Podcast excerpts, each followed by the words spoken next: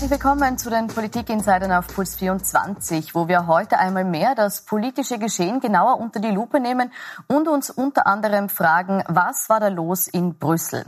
Hat Kanzler Sebastian Kurz die österreichischen Steuerzahlerinnen und Steuerzahler würdig vertreten oder hat er durch unsolidarisches Verhalten den europäischen Gedanken verraten? Außerdem, wie war das mit dem Untersuchungsausschuss? Hat er wichtige Neuigkeiten vor der Sommerpause zutage gebracht oder hat damit die politische Debatte nur einen weiteren neuen Tiefpunkt erreicht. Außerdem, wie viel Pause erlaubt der Corona-Sommer, in dem laufend Maßnahmen adaptiert werden müssen, wie zuletzt eben mit der Wiedereinführung der Maskenpflicht. Dazu haben wir eine Runde von Journalistinnen und Journalisten geladen. Ich begrüße recht herzlich im Studio Ida Metzger vom Kurier. Herzlich willkommen. Jakob Winter vom Profil. Hallo. Oliver Pink, Ressortleiter der Innenpolitik von der Presse und via Skype Armin Thornherr, Herausgeber der Wochenzeitung Falter. Hallo. Hallo. Es war ein fünftägiger Verhandlungsmarathon, der letzten Endes mit einem positiven Ergebnis zu Ende gegangen ist, nämlich einem 1,8 Billionen schweren Finanzpaket, dem größten in der Geschichte der EU, mit dem man nun gemeinsam aus der Corona-Krise in eine klimafreundlichere Zukunft starten will. 750 Milliarden davon sind das Corona-Hilfspaket und einer der größten Streitpunkte dabei war, wie viel nun in Form von Krediten gewährleistet werden soll und wie viel in Form von Zuschüssen. Herr Winter, und hier möchte ich gleich mit der Diskussion beginnen. War es richtig, dass die sparsamen Staaten, zu denen ja auch Österreich gehört, hier darauf gepocht haben, dass weniger Geld in Form von Zuschüssen gewährt werden soll? Ich finde es absolut verständlich, dass dort alle Staaten ihre Eigeninteressen verfolgen. Ja, das ist ja klar. Es haben ja nicht nur die Nettozahler, wie zum Beispiel Österreich, dort ihre Interessen verfolgt. Es haben auch die Nettoempfänger ihre Interessen verfolgt und versucht, ein möglichst hohes, großes Hilfspaket zu schnüren. Ähm, was ich ein bisschen schade finde sozusagen, ist, dass an der Spitze derer, die dieses Hilfspaket möglich gemacht haben, ja Deutschland und Frankreich standen und Österreich eher in der Rolle war, die versucht haben, das möglichst klein zu halten. Also an der Spitze derer, die da innovativ waren, die versucht haben, möglichst viel Geld in Forschung, in auch die Bewältigung dieser Gesundheits- und Wirtschaftskrise zu stecken, war Österreich nicht. Was ich aber den Ländern, die sich selbst sparsam nennen, diesen Nettozahlern zugute halte, ist, dass sie massiv dafür eingetreten sind, dass also auch so rechtsstaatliche Prinzipien an die Förderkriterien geknüpft werden. Das ist jetzt derzeit noch sehr vage, aber das ist auf jeden Fall ein Unterfangen, das ich begrüße und das auch wichtig ist, weil es der EU immer wieder vorgeworfen ist, dass beispielsweise Staaten wie Ungarn oder Polen, die rechtsstaatliche Prinzipien unterwandern, mit äh, eigentlich keinen Sanktionen davon kommen. Und das wäre aus meiner Sicht schon ein gangbarer Weg, wenn man sagt, man knüpft ganz einfach Förderungen an rechtsstaatliche Prinzipien. Auf diese rechtsstaatlichen Prinzipien möchte ich noch zu sprechen kommen. Jetzt noch mal kurz auch zu diesem Thema Kredit oder Zuschuss. Äh, Herr Pink, ist es trotz allem, jetzt gab es ja eben Argumente, die für die sparsamen Staaten sprechen, aber ist es für Öst, aus österreichischer Perspektive trotzdem ein bisschen kurzfristig äh, gedacht als Exportland, wenn man beim Wiederaufbau auch der Hilfe der Nachbarländer sparen will? Naja, man kann es auch anders sehen. Man kann das so sehen, dass das zum ersten Mal im großen Stile Schulden aufgenommen werden, also gemeinschaftlich Schulden aufgenommen werden. Da könnte man auch sagen, das ist eine Büchse der Pandora, die man da öffnet. Wo endet das? Also so gesehen ist es schon gut und richtig, dass es unter der Führung des Herrn Rute, der das ja mehr oder weniger angeführt hat, diese Gruppe der sparsamen vier, dann später fünf, dass die da sehr restriktiv waren und aufs Geld und aufs Budget schauen. Dass man eben nicht einfach oben irgendwas reinsteckt an Geld und nicht schaut, wo das irgendwie ankommt, sondern dass man das eben verknüpft, zum Teil mit Zurückzahlungen, zum Teil aber sich auch genau anschaut, für was das verwendet wird und auch kontrolliert.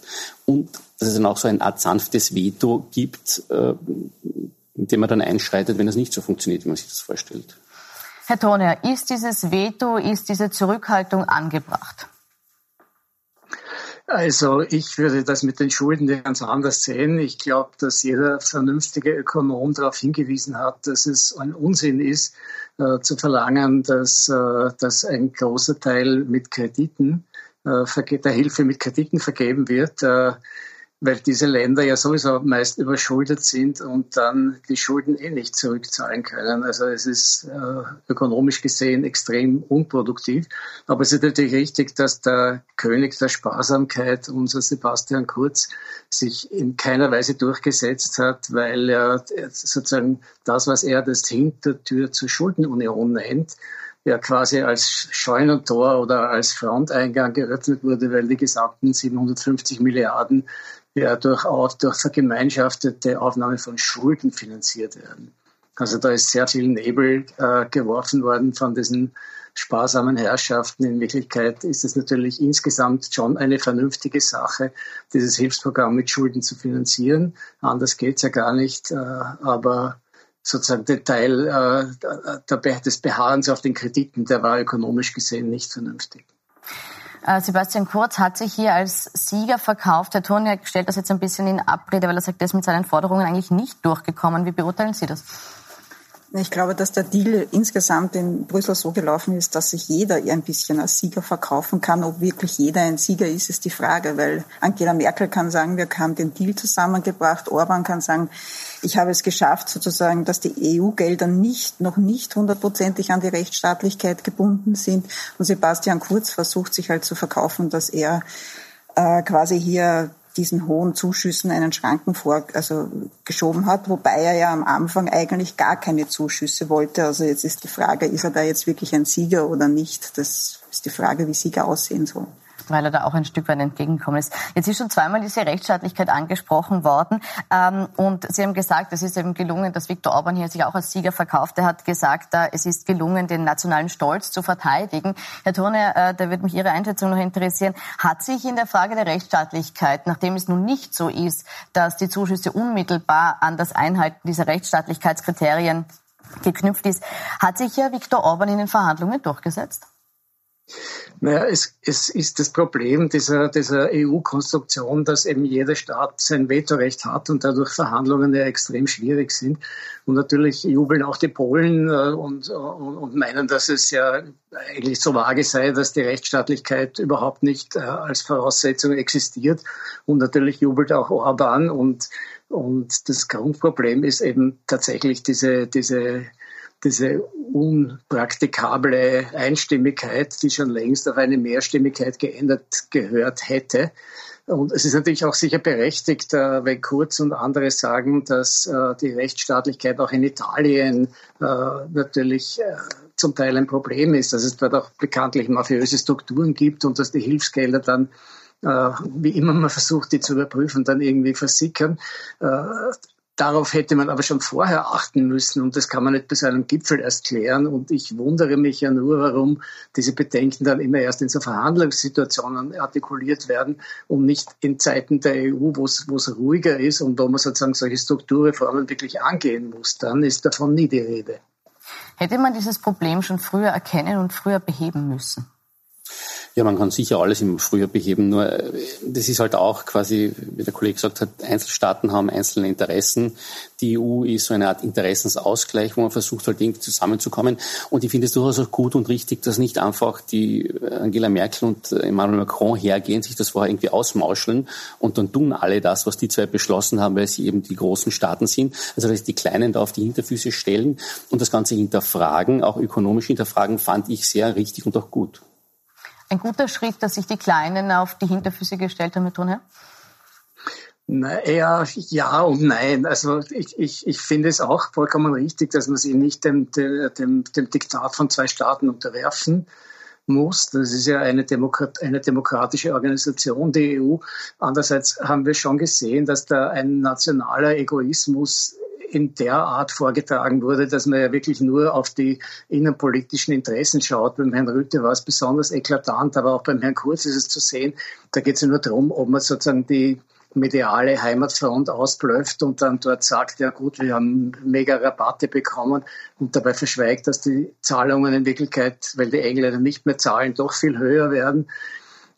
Also ich finde, dass dieser, dieser, dieser, dieser, dieser Egoismus der Kleinen grundsätzlich nichts Falsches ist, aber wenn er für einen nationalen Egoismus äh, benutzt wird, der dann auch erinnert daran, dass der Erste, der das gemacht hat, David Cameron war, mit den bekannten Folgen, dass es dann mit dem Brexit geändert hat, dann ist das schon etwas, was tatsächlich die Existenz der EU auch aufs Spiel setzen kann. Und damit hat, finde ich, Sebastian Kurz eigentlich in grenzwertiger Weise gespielt. Wobei Emmanuel Macron wahrscheinlich auch innenpolitische mutmaßliche Interessen hat. Also er kann damit, wenn er den großen Europäer gibt, ablenken von den eigenen Querelen in der eigenen Innenpolitik. Und Frankreich ist ja auch ein Profiteur dieser Zuschüsse, die man zurückzahlen brauchen, neben Italien und Spanien. Also der kriegt ja auch was dafür. Also, also Sie meinen, die solidarische Geste ist leichter aus der Position raus, wo man ja. nimmt, als aus der wo ja. man gibt. Ja, aber Österreich hat ja auch profitiert. Also es ist ja in Wirklichkeit, in, in Wirklichkeit ist ja die Idee der EU doch, die eine Win-Win-Situation für alle zu schaffen. Und, äh, und, und das jetzt mit, mit, mit einfach nur, nur Spekulation für das, für das eigene Hinterland äh, äh, zu beantworten. Das ist nicht fair. Jetzt gab es ja trotz aller ähm, Kritik auch an diesen Verhandlungen und auch teilweise am Ergebnis äh, einstimmig ein, ein, eine Erleichterung, dass es zur Einigung gekommen ist und auch die, den Befund, dass es eben ein historisches Ergebnis ist, weil es zum ersten Mal eine gemeinsame Verschuldung gibt. Herr Winter, beginnt hier nun eine neue Ära der Europäischen Union? Das finde ich ein bisschen übertrieben, das so zu bezeichnen. Was sicher historisch ist, es wurde schon angesprochen, dass hier gemeinsam zum ersten Mal in diesem großen Ausmaß Schulden gemeinsam aufgenommen werden. Das ist sicher historisch. Weniger historisch, sondern mehr von der altbekannten EU ist die Art und Weise, wie da äh, um, um große Gelder und Geldbeträge gefeilscht wurde sozusagen. Und ich glaube, es hätte 50 Minuten noch gedauert, dann wäre es überhaupt der historisch längste EU-Gipfel aller Zeiten gewesen. Was aus meiner Sicht äh, relevanter und historischer ist, ist diese Absichtserklärung, dass man in Zukunft eventuell auch, was zum Beispiel eine Plastikabgabe angeht, eine eigene EU, eigene EU-Steuern einheben will. Das würde nämlich den äh, Verhandlern die Möglichkeit geben, dass sie nicht mehr zuerst drum streiten müssen, woher das Geld kommt, um es dann und dann darüber zu streiten, wohin es geht, sondern dass einmal ein gewisser Sockel an EU-Finanzierung gesichert wäre und man nur einmal darüber streiten muss, wohin es geht. Das wäre sozusagen schon die halbe Miete. Das wäre die halbe Miete. Jetzt heißt es, Frau Metzger, dass ähm, obwohl es jetzt eben in dem EU-Rat die Einigung gab, trotzdem noch Diskussionen im EU-Parlament anstehen. Ähm, das hätte nämlich ja weit höhere Zuschüsse auch gewünscht im Vergleich zu den Krediten. Könnten diese Verhandlungen dieses Ergebnis noch gefährden? Das glaube ich nicht. Also ich glaube, zu den Verlierern dieses Deals gehört wahrscheinlich das EU-Parlament und auch der Klimaschutz. Ne? Also weil auf den wurde eigentlich zugunsten der Rabatte vergessen. Der wurde gleich um zwei Drittel gekürzt, was auch die österreichischen Grünen ja sehr ärgert. Aber ich glaube nicht, dass das noch was ändern wird. Sind sich da alle einig, dass wir bei dem Ergebnis bleiben, das wir jetzt am Tisch liegen haben? Schaut so aus. Dann kommen wir zum nächsten Thema, äh, dem das ähm, uns die letzten Wochen beschäftigt hat und jetzt in eine Sommerpause geht. Das ist der Ibiza-Untersuchungsausschuss, der nach den letzten beiden Sitzungstagen vergangene Woche eben jetzt in die Sommerpause geht. Sehr unterschiedlich ist die Bewertung dieses ersten Akts des Untersuchungsausschusses ausgefallen. Frau Metzger, Sie haben für den Kurier äh, den Untersuchungsausschuss verfolgt. Was war in Ihren Augen die bisher wichtigste Erkenntnis dieses Ausschusses? Also es gibt mehrere wichtige Erkenntnisse. Man hat es halt schon immer gewusst, dass sozusagen dieses Verhältnis zwischen äh, Staatsanwaltschaft und Innenministerium und den Ermittlern nicht besonders gut ist, aber dass das Zerwürfnis so groß ist, das ist eigentlich durch den Urschuss ans Tageslicht gekommen.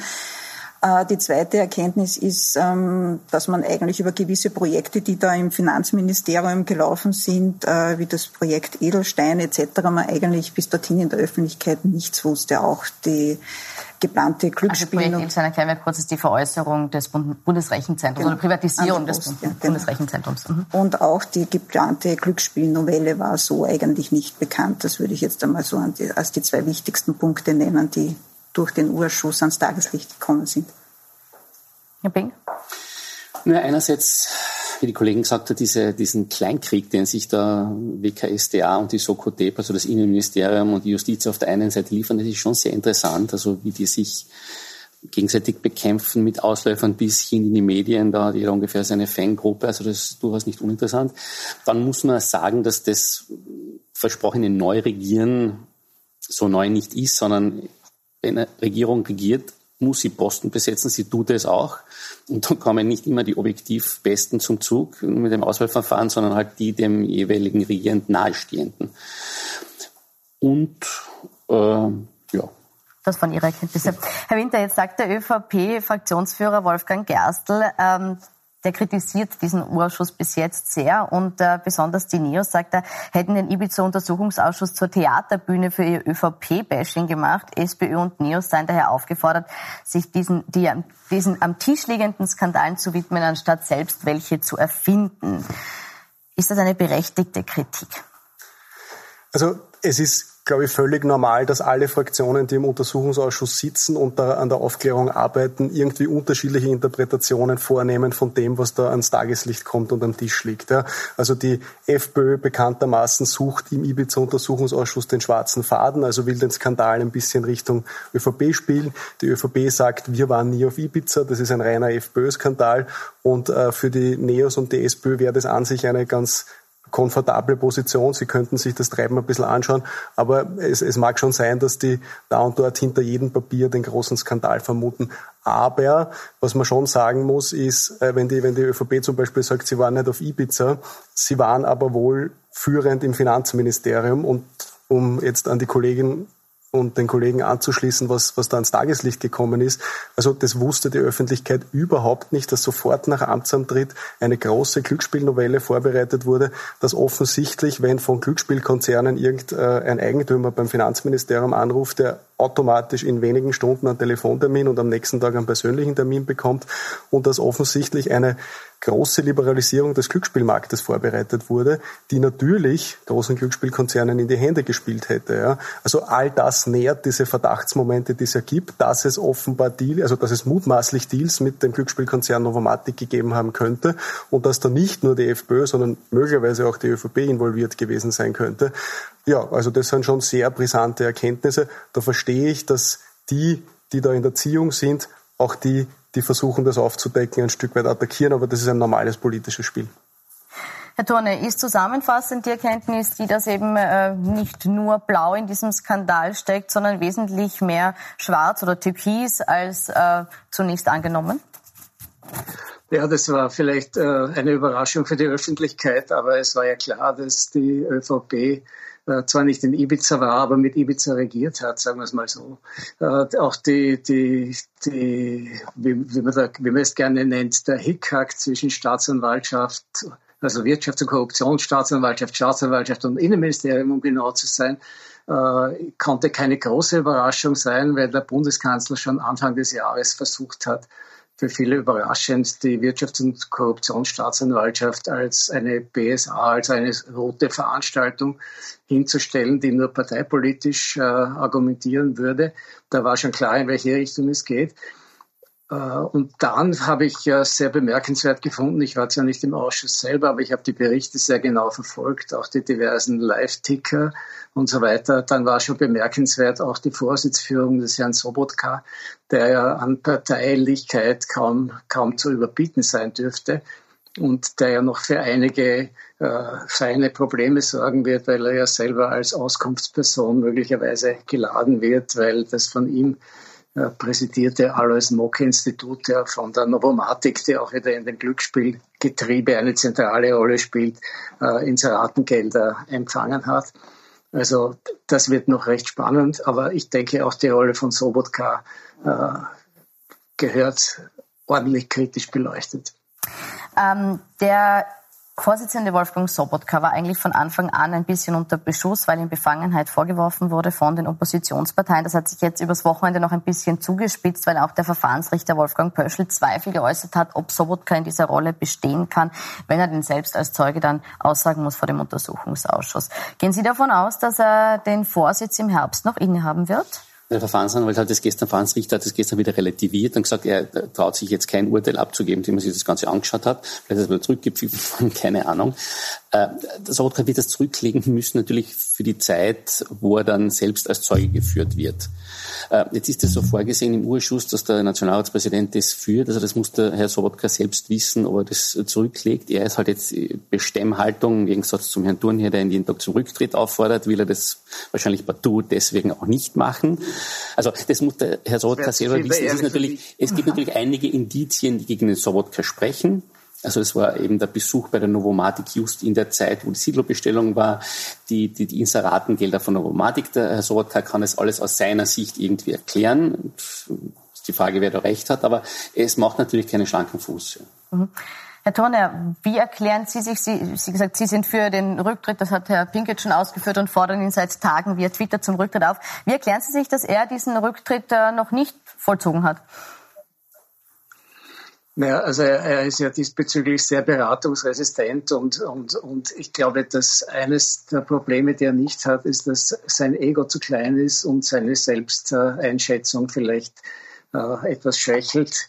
Äh, an dem leidet er sicher nicht. Also er erkennt nicht, äh, dass er sich in eine unhaltbare Position gebracht hat. Ich finde auch seine Führung des Nationalrats nicht über allen Zweifel erhaben und seine öffentliche Performance diesbezüglich eher schwach.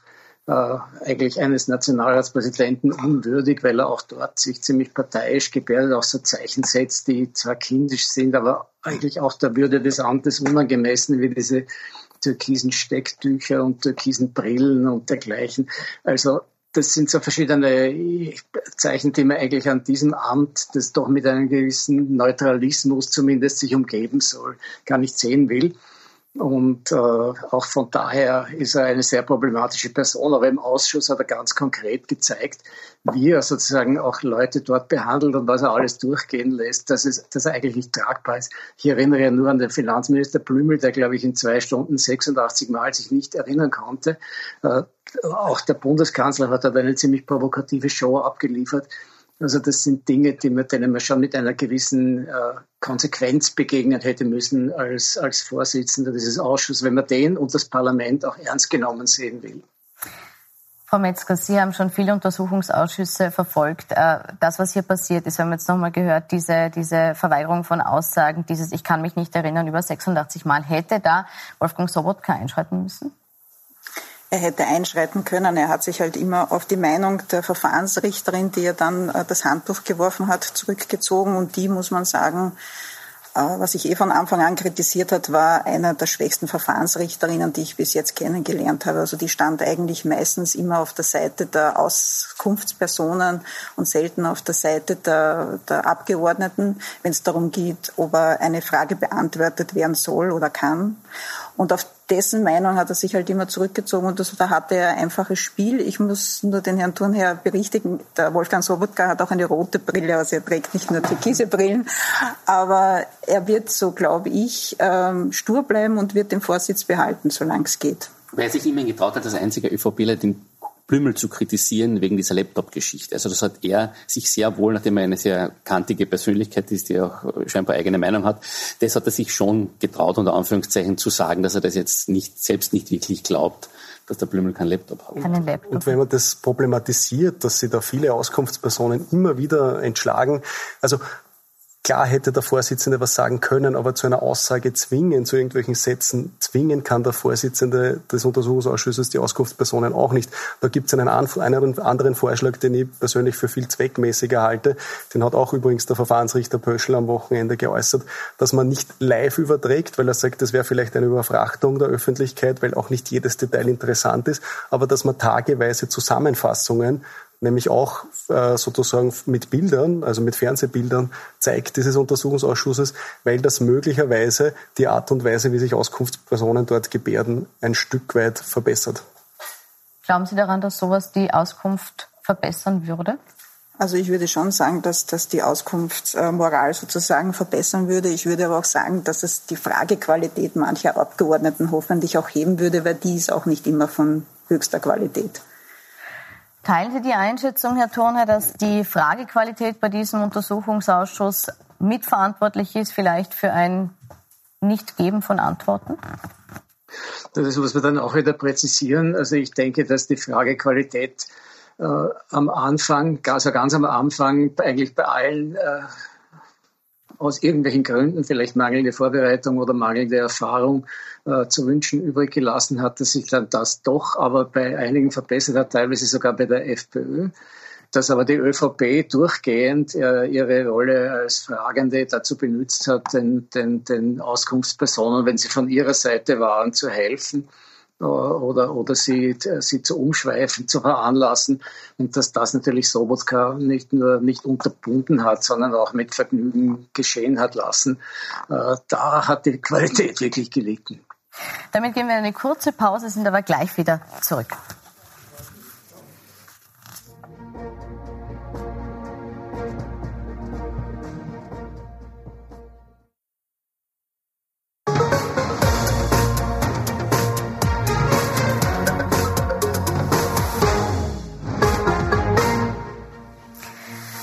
Willkommen zurück zu den Politik-Insidern auf Puls 24, wo wir die politische Woche Revue passieren lassen und uns jetzt ganz konkret mit dem Ibiza-Untersuchungsausschuss äh, Untersuchungsausschuss auseinandersetzen und hier konkret mit der Frage, wie steht es um die Qualität der Befragung oder wie stand es um die Qualität der Befragung? Wir sind ja mittlerweile in der Sommerpause des Untersuchungsausschusses angekommen. Es hat von mehreren Seiten geheißen, die Fragequalität war diesmal nicht so hoch. Herr Winter, ist es eine Einschätzung, die Sie teilen und wo orten Sie vor allem konkret Verbesserungsbedarf? Also es gab hunderte, wenn nicht tausende Fragen jetzt in den ersten Wochen des Untersuchungsausschusses, dass da jetzt nicht jede Frage der absolute Burner ist, ist klar. Ich war an ein paar Tagen dort. Was ich immer wieder spannend finde, ist, wenn die Abgeordneten ganz konkret auf die Akten, die ihnen geliefert wurden von den Ministerien, äh, von den diversen öffentlichen Stellen, da haben die ja umfassende Akteneinsicht, wenn die daraus zitieren. Dann wird es immer spannend, wenn sie einem konkreten Verdachtmoment nachgehen. Es gibt immer mal wieder das, hat man das Gefühl, dass sich einzelne Abgeordnete da in persönliche Kleinkriege verzetteln. Es gab insbesondere, wie der, wie der Bundeskanzler da war, einen Abgeordneten der NEOS, der sich da einen, einen Infight geliefert hat. Die dürften sich aus früheren Zeiten nicht so, so, so bestens verstehen. Aber insgesamt finde ich die, äh, die, die, die Fragen der Abgeordneten denen kann man folgen. Sie bringen interessante Erkenntnisse und sie sind vor allem dann interessant, wenn sozusagen aus Akten äh, zitiert wird, weil das oft auch für die zusehenden Journalistinnen und Journalisten Neuigkeiten bringt. Das ist aber das Problem des Urschusses, das ist ein politisches Tribunal. Also wenn der Herr Thurn hier sagt, der ÖVP-Mann drinnen spielt eine sehr defensive Rolle, er eh spielt er die, weil es spielt dort jeder quasi die Rolle für seine Partei. Jeder äh, will das durchbringen, was seiner Partei nützt. So schauen die Fragestellungen aus. Man kann ja bei jedem quasi, ist ja bei jedem ersichtlich, auf was er hinaus will. Die einen wollen quasi defensiv verteidigen und die anderen wollen in dem Fall den Bundeskanzler vorführen, Neos und SPÖ. Und das ist durchaus ein Problem des Urschusses, dass der stattfindet, bevor noch das eigentliche Gerichtsverfahren stattgefunden hat. So, du hast quasi vor dem äh, Justiz, vor dem Justizprozess hast du ein, ein, politisches Tribunal, wo das Ganze schon einmal aufgekocht wird, wo sich auf der einen Seite dann die Leute entschlagen können, weil sie sagen, ich bin dann eh noch einmal dran beim richtigen Prozess, also sage ich jetzt nichts. Und es führt natürlich auch zu Vorverurteilungen, nicht? weil ein bisschen was hängen bleibt immer. Und es ist natürlich keine unabhängige Justiz noch einmal, die äh, diese Menschen da befragt, sondern Parteipolitiker mit parteipolitischen Interessen. Es ist kein Ersatzgericht, darauf muss man immer wieder hinweisen. Aber was wäre denn die Alternative, wenn wir jetzt wirklich darauf warten würden, bis alle Prozesse, die mit dem Ibiza-Video und den Folgen danach abgeschlossen wären? Also ich denke jetzt nur persönlich an die Buwok-Affäre. Die startet im Jahr 2002. Jetzt sind 18 Jahre vergangen, 2020. Es gibt zwar ein Gerichtsverfahren, aber es gibt noch immer keine Urteile. Wenn wir das ähnlich anlegen würden bei, bei den ganzen Ibiza-Geschichten, die also infolge dieses Videos da aufgekommen sind und allen Prozessen, die da vielleicht noch kommen werden, also wenn man das abwartet, dann ist kein einziger Politiker der damals eine tragende Rolle gespielt hat, noch im Amt, dann erübrigt sich die politische Aufklärung eigentlich. Also ist es unausweichlich, diese politische Aufklärung eben dann doch vor der juristischen vorzunehmen? Wahrscheinlich schon. Also man hat sie auch beim Eurofighter gesehen. Der Eurofighter, der erste Eurofighter-Urschuss war wahrscheinlich inhaltlich am uninteressantesten. Der letzte war am interessantesten, aber auf den hat dann niemand mehr geschaut, weil ja Eurofighter schon so viele Jahre zurückliegt, wo eigentlich am meisten dann an Akten, an Geldflüssen etc. nachgewiesen werden konnte. Wahrscheinlich muss man es so früh machen, auch wenn sozusagen diese Diskrepanz da ist, dass sich dann halt alle, die als Beschuldigte im Verfahren geführt werden, entschlagen können. Herr Turner, wie groß ist trotzdem dann die Gefahr, dass es eben zu dieser Vorverurteilung kommt, weil es ein politisches Tribunal ist? Und wie weit sehen Sie das jetzt auch hier im konkreten äh, Ibiza-Untersuchungsausschuss? Naja, also politisches Tribunal, da denkt man an so Prozesse äh, aus der Stalinzeit, äh, wo wo sozusagen Menschen um jeden Preis verurteilt wurden. Das ist es ja nicht. Das ist ja ein, ein, ein rechtsstaatliches Verfahren und in der Regel handelt es sich ja nicht um Beschuldigte, sondern um Auskunftspersonen, die dort, die dort ihre, ihre Aussagen treffen. Äh, und natürlich äh, ist es ein Gezerre politischer Interessen, das ist auch ganz klar. Und umso wichtiger wäre es, äh, dass diese politischen Interessen in einem Rahmen sich bewegen, wo man erkennen kann, wer hat welche Interessen und wo wird es legitim und wo wird es nicht mehr legitim. Da komme ich dann wieder auf den, auf den Vorsitzenden zu sprechen, aber auch auf die zuliefernden Behörden, die ja immer das Material liefern müssen und die ja immer ein gewisses Problem darstellen. Früher waren es Aktenschwärzungen, jetzt ist es das, das Ibiza-Video, das die Polizei beschlagnahmt hat, darüber die Wirtschafts- äh, die, die Korruptionsstaatsanwaltschaft aber nicht äh, informiert hat die längste Zeit und bis jetzt äh, den Abgeordneten dieses Video auch noch nicht zur Verfügung gestellt hat. Das muss man sich ja auch mal auf der Zunge zergehen lassen. Äh, auch der Innenminister hat seine Kollegin die längste Zeit nicht darüber informiert und das war alles natürlich im Rahmen des österreichischen Behördenkuddelmuddels erklärbar und auch, wurde auch kein großer Skandal daraus gemacht. Aber das Ganze ist schon alles höchst höchst aufklärungsbedürftig und, und deswegen bedarf es eines solchen Urausschusses und das Wort Tribunal ist dafür völlig unangebracht, auch wenn es eine politische Veranstaltung ist. Herr Pink, es ist unangebracht, das Wort Tribunal zu verwenden? Könnte man im Duden nachschauen, da steht, glaube ich, irgendwas Gerichtsprozess oder so altrömischer Herkunft. Also das würde jetzt kann man durchaus ja, aber das hatte, das hatte in unserem Gespräch eine Bedeutung. Ich habe, ich habe erwähnt, dass es eben diese stalinistische Bedeutung quasi ja, in Richtung Hexenprozess schon hat. Ne? Da, also das da, da, da trifft, Sprachgebrauch. Nein, nein, nein, nein, nein, nein. Da würde der Begriff Schauprozess, also das verwendet ja keiner. Also ein Tribunal ist was anderes. Stalinmäßig könnte man Schauprozess sagen, dann würde jeder wissen, was damit gemeint ist, nämlich so ein Prozess stalinischer Prägung. Tribunal würde jetzt relativ mhm. neutral sind. Also das war jetzt auch nicht so gemeint. Äh, ich möchte nochmal zurückkommen auf die Glaubwürdigkeit, die unter Umständen damit äh, verspielt wird. Das ist etwas, was jetzt so als Vorwurf im Raum steht, dass Einerseits durch die äh, Vorsitzführung von Wolfgang Sobotka, aber auch durch das, dass sehr viele Nebenschauplätze hochgespielt werden, die Glaubwürdigkeit, auch die Zweckmäßigkeit dieses äh, Untersuchungsausschusses ein bisschen ähm, in, in, wie soll ich sagen, Misskredit gerät.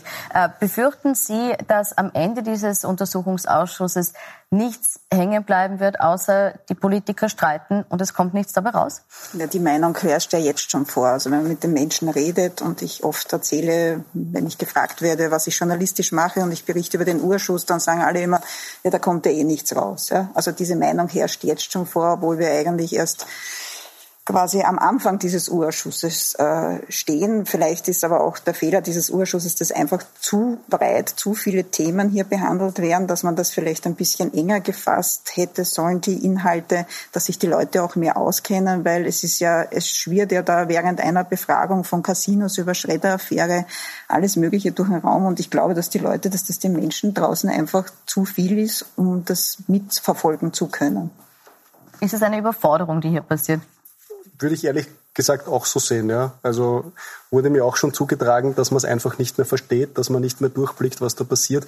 Und offen gestanden, was jetzt sozusagen die zweite Ladungsliste der Oppositionsparteien, also dieses Tandems, Neos und SPÖ, also die erste Ladungsliste habe ich gut verstanden. Da waren alle zentralen Akteure der Causa Casinos ähm, und auch anderer Affären, die, die im Zusammenhang mit dem Ibiza-Video stehen, äh, äh, drauf geladen. Auf der zweiten Ladungsliste verlagert sie sich jetzt, also da ist dann der OMV-Chef Seele drauf und so weiter. Also da geht es schon sehr weit weg von den zentralen Vorwürfen, die es eigentlich gibt.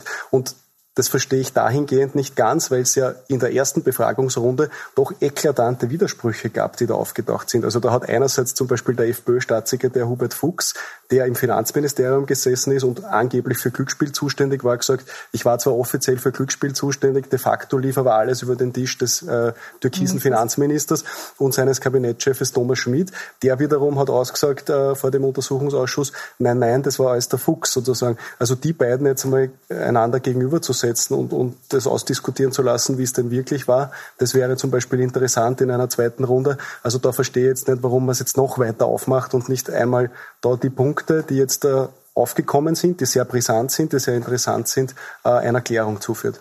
Fokussieren statt ausweiten, Herr Turner, wäre das das Rezept jetzt für den Herbst?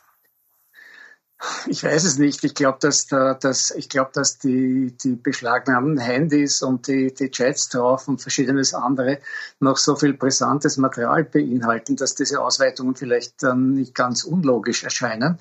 Äh, ich finde ja auch, dass es, dass es sehr, dass sehr viel Material auf den Tisch kommt, aber das ist dann auch die Verpflichtung von uns Journalistinnen und, und Journalisten, da ein bisschen ordnend einzugreifen und, und, und ab und zu zu erklären, worum es geht ich finde es schon sehr interessant, dass äh, sozusagen die, die Abgründe des österreichischen Politalltags, also ich weiß nicht, wer vorher das Stichwort neu regieren reingeworfen hat, ich glaube, es war der Herr Pink. Also das ist ja sehr vornehm zu sagen, hier wird nicht neu regiert, hier wird sozusagen uralt regiert. Also hier wird regiert im, im Geiste des Proporzes, wie er nach 1945 immer immer gelebt hat und der nicht zuletzt auch ein, ein, eine Ursache für den Aufstieg des Jörg Haider und anderer Oppositionen waren, weil die Leute so die Schnauze davon voll hatten, von, diesen, von dieser Art des Regierens. Nicht zuletzt hat es auch den Herrn Kurz ins Amt getragen, ja, dass man, dass man das, das Bedürfnis hatte nach neuen Personen und nach neuen Arten eben Politik zu machen. Und jetzt kommt durch diese Chats und kommt schwarz auf weiß heraus, dass es genauso wie früher passiert. Ich meine, der, der, der, der, Herr Schmidt, der seine eigene Ausschreibung äh, mitverfasst, das ist ja doch wirklich großartig. Sie sprechen jetzt einen Punkt an, den ich jetzt als nächstes mit reinbringen wollte, nämlich diese neuen Vorwürfe äh, gegen den äh, Übergalleinvorstand Thomas Schmidt. Vielleicht mal kurz zur Person.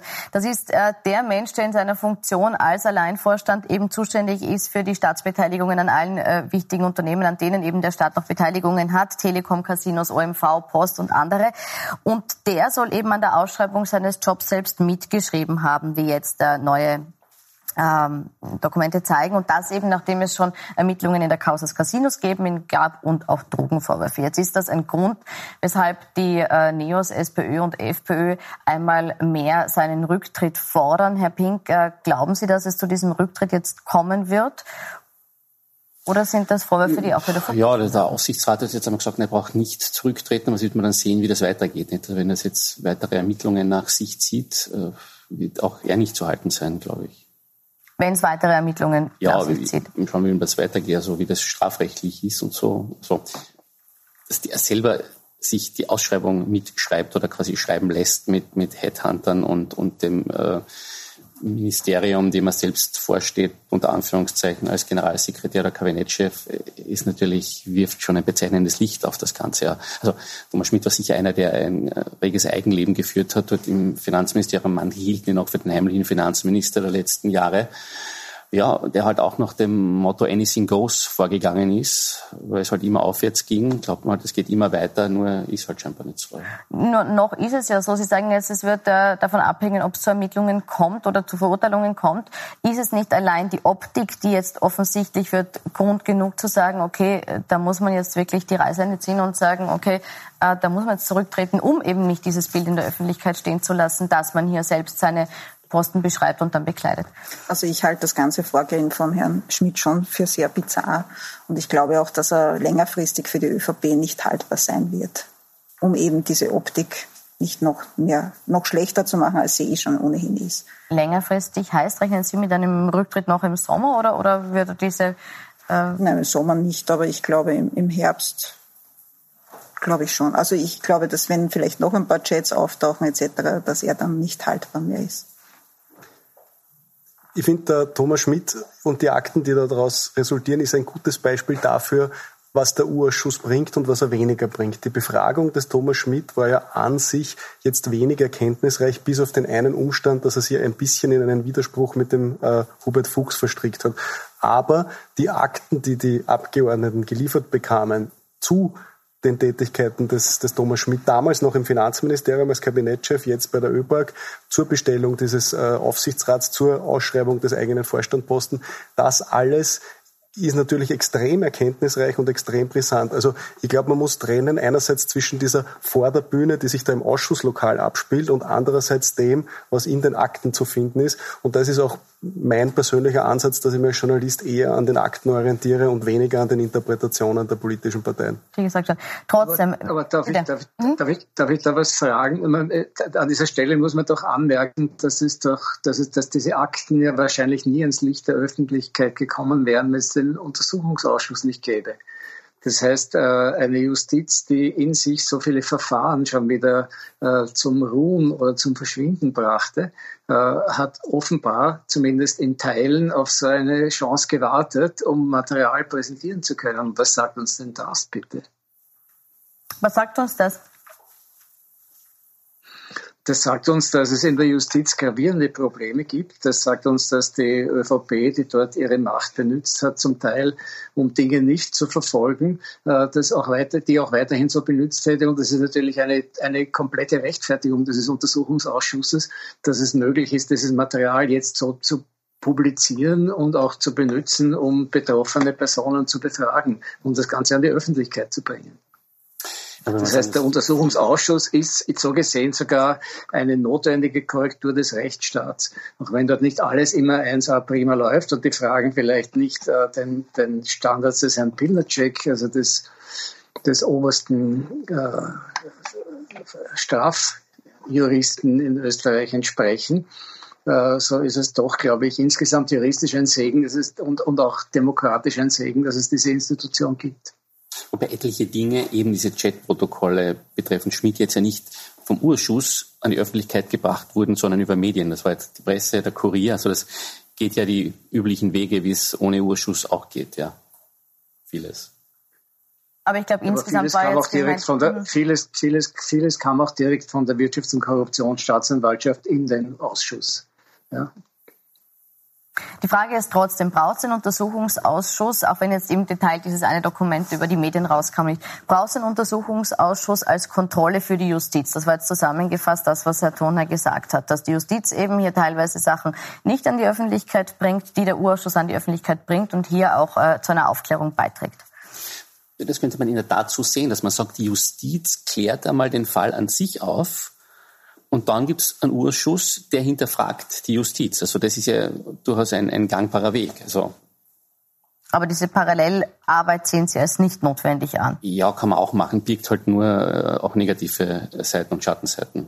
Mhm. Hat aber andererseits auch einen beschleunigenden Effekt gehabt, weil man, weil eben das Video zum Beispiel zeigt, äh, wie die Sache läuft. Wer das, wer das überhaupt bekannt geworden, dass die, dass die Polizei das Video hat? Und wann wäre es bekannt geworden und was davon wäre uns bekannt geworden, man weiß es nicht. Ja, aber das ist ja wieder so eine, ist es aber relativ, so kam doch ein relativ Druck, ein relativ starker Druck darauf zu Ja, das ist aber eine Wirrwarr-Geschichte, aber die Justiz will das Video, will es dann doch nicht und diese Videogeschichte ist ja auch verworren. Mhm. Da weiß man auch nicht, wer welche Interessen ja, hat an dem Video. Ja. Na, aber das, das ist doch leicht zu erklären, weil es verschiedene Fraktionen in der Justiz ganz offensichtlich gibt, die von, die, die, die, die offensichtlich entweder parteipolitisch braver oder weniger brav sind und die eigenständig oder weniger eigenständig Das ist auch die, rein, die rein juristische Seite, die sagt, man muss quasi Personen schützen, die nicht im öffentlichen Interesse stehen und kann deswegen nicht das ganze Video hergeben und zeigen, weil sonst landen Teile in der Öffentlichkeit, die dort nichts verloren haben. Also da war ja auch die Justizministerin, glaube ich, die jetzige,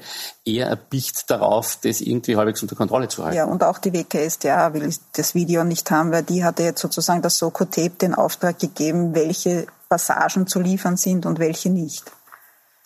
Na gut, aber den hätte man mal liefern können. Nicht? Dazu braucht man nicht sieben Wochen oder 17 Wochen es gab sicher Animositäten zwischen den Ermittlern, aber man muss schon einmal grundsätzlich sagen, dass der Justiz gar nicht immer so recht ist, dass da Aktenstücke zu ihren laufenden Ermittlungen nach draußen gespielt werden, weil die ja einen gewissen Überraschungseffekt auch haben wollen bei ihren Befragungen. Wenn bei der Zeugenvernehmung schon klar ist, was die alles wissen, dann äh, ist, ist der natürlich entsprechend vorbereitet. Wenn allerdings die die Aktenteile haben, die sie dort neu als Evidenz bei der Befragung äh, präsentieren können, dann ist das natürlich für die Ermittler ein Vorteil. Und wenn schon alles über die Medien bekannt ist, kann sich jeder Zeuge auf seine Befragung und seine Vernehmung viel besser vorbereiten. Also immer ist die Justiz auch nicht daran interessiert, da alles das heißt, auszuspielen. Sie sagen umgekehrt, es behindert sogar die Justiz, weil kann. eben im Vor oder kann die Justiz kann. behindern, weil im Vorfeld ja. zu viel ausgespielt wird.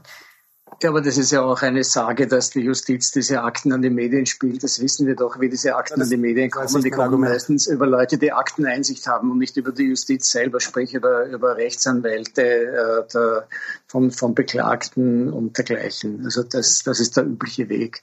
Und nicht, Absolut. Und, und nicht so, wie es so wie es insinuiert wird, auch vom Bundeskanzler, dass die Justiz da selber Dinge ausspielt.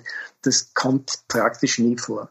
Aber genau das war ja mein Argument, dass sie kein Inter oft kein Interesse daran haben, es rauszubringen. Es ja. Rauszugeben. Gut. Sie tun es auch nicht.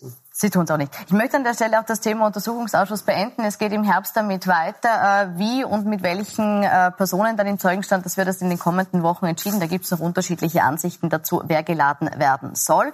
Eine andere Entscheidung ist bereits heute gefallen, und zwar die zur Maskenpflicht. Lange haben wir darauf gewartet. Jetzt ist es klar, die Maskenpflicht, die kommt zurück, und zwar vor allem jetzt zunächst in den Bereichen, denen man sich nicht entziehen kann. Das heißt in Supermärkten, in Post, und in Banken.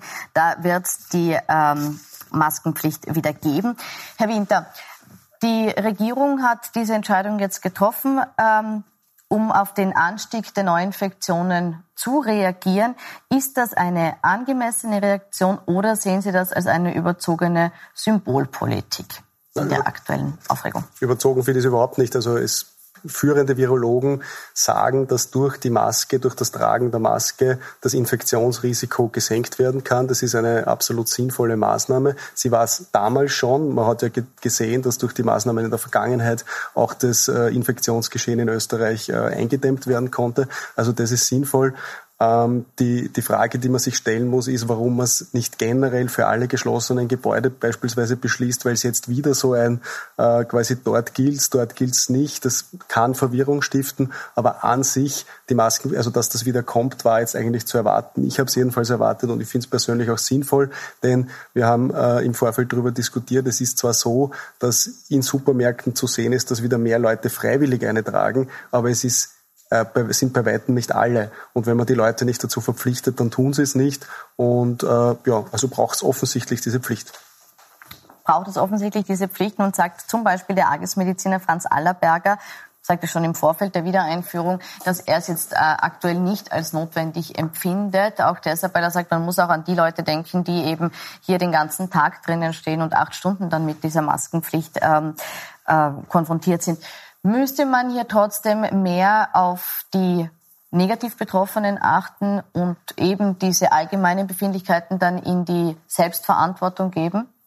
Das wird auch gemacht. Das war, glaube ich, auch die Argumentation heute, dass man die vulnerablen Gruppen schützt, die natürlich in den Supermarkt gehen müssen, auf die Bank, auf die Post. Deswegen wird man im Modegeschäft wahrscheinlich äh, keines keine Maske tragen müssen. Also äh, ist eine schwierige Sache. Der Allerberger hat schon auch recht wahrscheinlich, der sagt, ja, im Supermarkt hat sich jetzt keiner angesteckt, also von keinen, den wir jetzt wissen, oder kein Cluster sei dort entstanden. Also könnte man sagen, ist nicht notwendig. Andererseits äh, ist es so Israel ein warnendes Beispiel, nicht? Das war beim ersten Mal so, die haben relativ schnell zugemacht, haben uns da angehängt, es war richtig Jetzt sieht man in Israel mit den wirklich restriktiven Maßnahmen, dass die wieder eine zweite Welle haben. Also kann man als vorausschauende äh, Regierungsführung durchaus sagen, okay, man geht jetzt Schritt für Schritt, nimmt ein bisschen zurück, um Gröberes zu verhindern. Mhm. Die, äh, ein Vorwurf, der immer wieder kam, ist, dass die Eigenverantwortung bei uns nicht funktioniert. Herr Turner, haben Sie eine Erklärung dafür, warum das bei uns nicht so funktioniert? Naja, ich, ich weiß es nicht, ehrlich gesagt. Es ist, es, äh, wir haben natürlich, also wenn man so, aber diese volkspsychologischen Dinge muss man immer mit großer Vorsicht behandeln. Aber wir sind natürlich eher autoritätshörig als vielleicht äh, andere Länder und, und deswegen hat diese autoritäre Art, in der die Maßnahmen zu Beginn verkündet wurden, auch sehr gut gegriffen. Allerdings auf dem Land, wo ich jetzt oft bin, konnte ich schon beobachten, dass es auch zu sehr großen, eigentlich überproportionalen Ängstigungen geführt hat, gerade bei dem, was der Herr Pink jetzt die vulnerablen Gruppen genannt hat, zu denen ja auch ich gehöre übrigens. Aber, aber also die Leute fürchten sich auf Deutsch gesagt dann schon mehr, als sie müssen, zum Teil.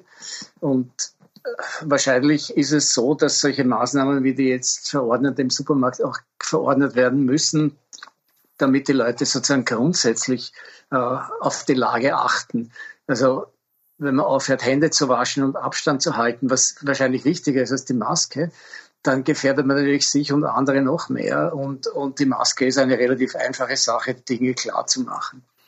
Die uns Zusammenhang auch mit der Ma damit kann ich mir aber nicht verkneifen, noch eine Bemerkung dazu zu machen. Absurd genug ist es schon, dass man damit warten muss mit der Verkündigung dieser Maßnahme, bis der Herr Bundeskanzler wieder da ist und auch in der Pressekonferenz teilnehmen kann. Also dass das der Gesundheitsminister nicht allein machen kann nach telefonischer Absprache, das finde ich also schon grotesk. Um Dann hätten Sie wahrscheinlich gesagt, der Bundeskanzler will keine schlechten Nachrichten überbringen, wenn er nicht teilgenommen hätte an der Pressekonferenz. Nein, der will keine Pressekonferenz auslassen, weil jeder, jede Erscheinung im Fernsehen für ihn eine gute Nachricht ist. Also hier die Kritik auch, dass äh, Kurz das unbedingt selbst verkünden wollte und deshalb erst zwei Tage später die Verkündigung kam. Äh, ist das absurd? Ja, ich finde also, das, ich finde das auch absurd, weil natürlich kann er das in Absprache mit dem Gesundheitsminister machen und der Gesundheitsminister kann das verkünden, vielleicht von mir aus mit dem Innenminister, wenn schon jemand von der ÖVP auch noch daneben stehen muss, dann kann ja der die die Grenzkontrollen auch noch quasi die Verschärfung verkünden, aber ich glaube nicht, dass es unbedingt den Bundeskanzler braucht. Mhm. Ganz allerletzte Frage. Äh, die Regierung wurde sehr viel dafür kritisiert, dass die Corona-Maßnahmen, die sie getroffen hat, nicht immer inhaltlich nachvollziehbar waren, weil zu wenig wissenschaftlich fundiert und auch nicht immer erklärt, warum, zu welchem Zeitpunkt. Äh, ist das heute gelungen? Wir haben sie nur ganz kurz gehört, aber ja, heute finde ich schon, dass es gelungen ist, weil ich weiß auch nicht, warum die Leute nicht sehr diszipliniert sein können, die Österreicher.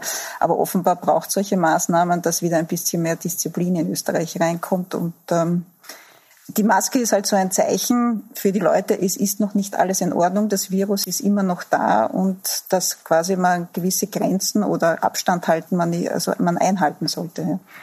Es ist noch nicht da. Es wird uns weiter noch begleiten, auch in diesen Diskussionsrunden. Ich bedanke mich bei Ihnen fürs Kommen und wünsche Ihnen weiter gute Unterhaltung auf Puls 24.